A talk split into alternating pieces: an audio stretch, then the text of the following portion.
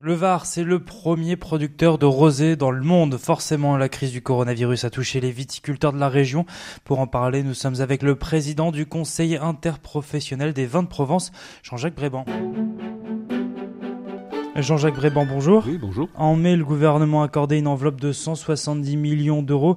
Hier, Jean Castex a annoncé 80 millions supplémentaires.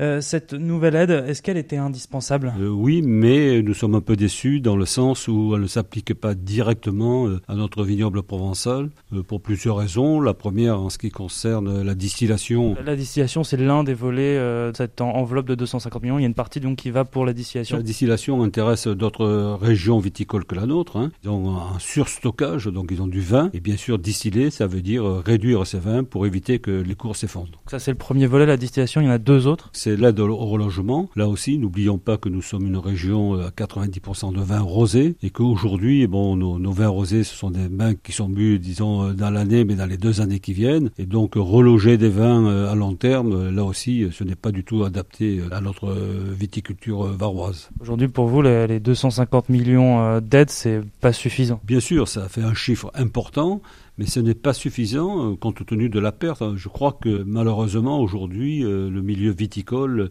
est un peu oublié.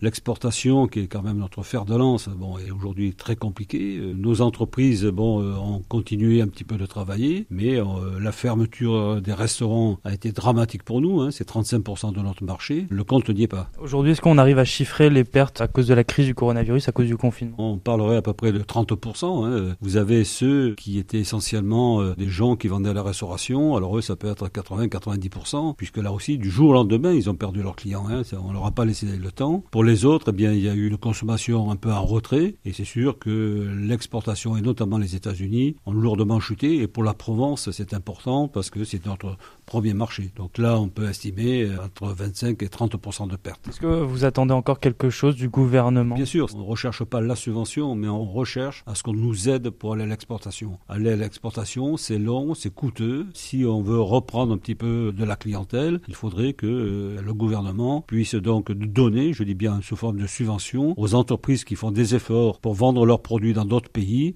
eh bien de les aider, euh, soit en prenant en compte le salon, soit en prenant en compte les déplacements, euh, soit en prenant en compte les, envois des échantillons qui pourraient nous aider à aller prospecter d'autres pays. Merci Jean-Jacques Bréban. Donc je rappelle que vous êtes le président du Conseil interprofessionnel des vins de Provence. Et une dernière question, voilà, les vendanges vont bientôt commencer d'ici 10-15 jours dans le Var.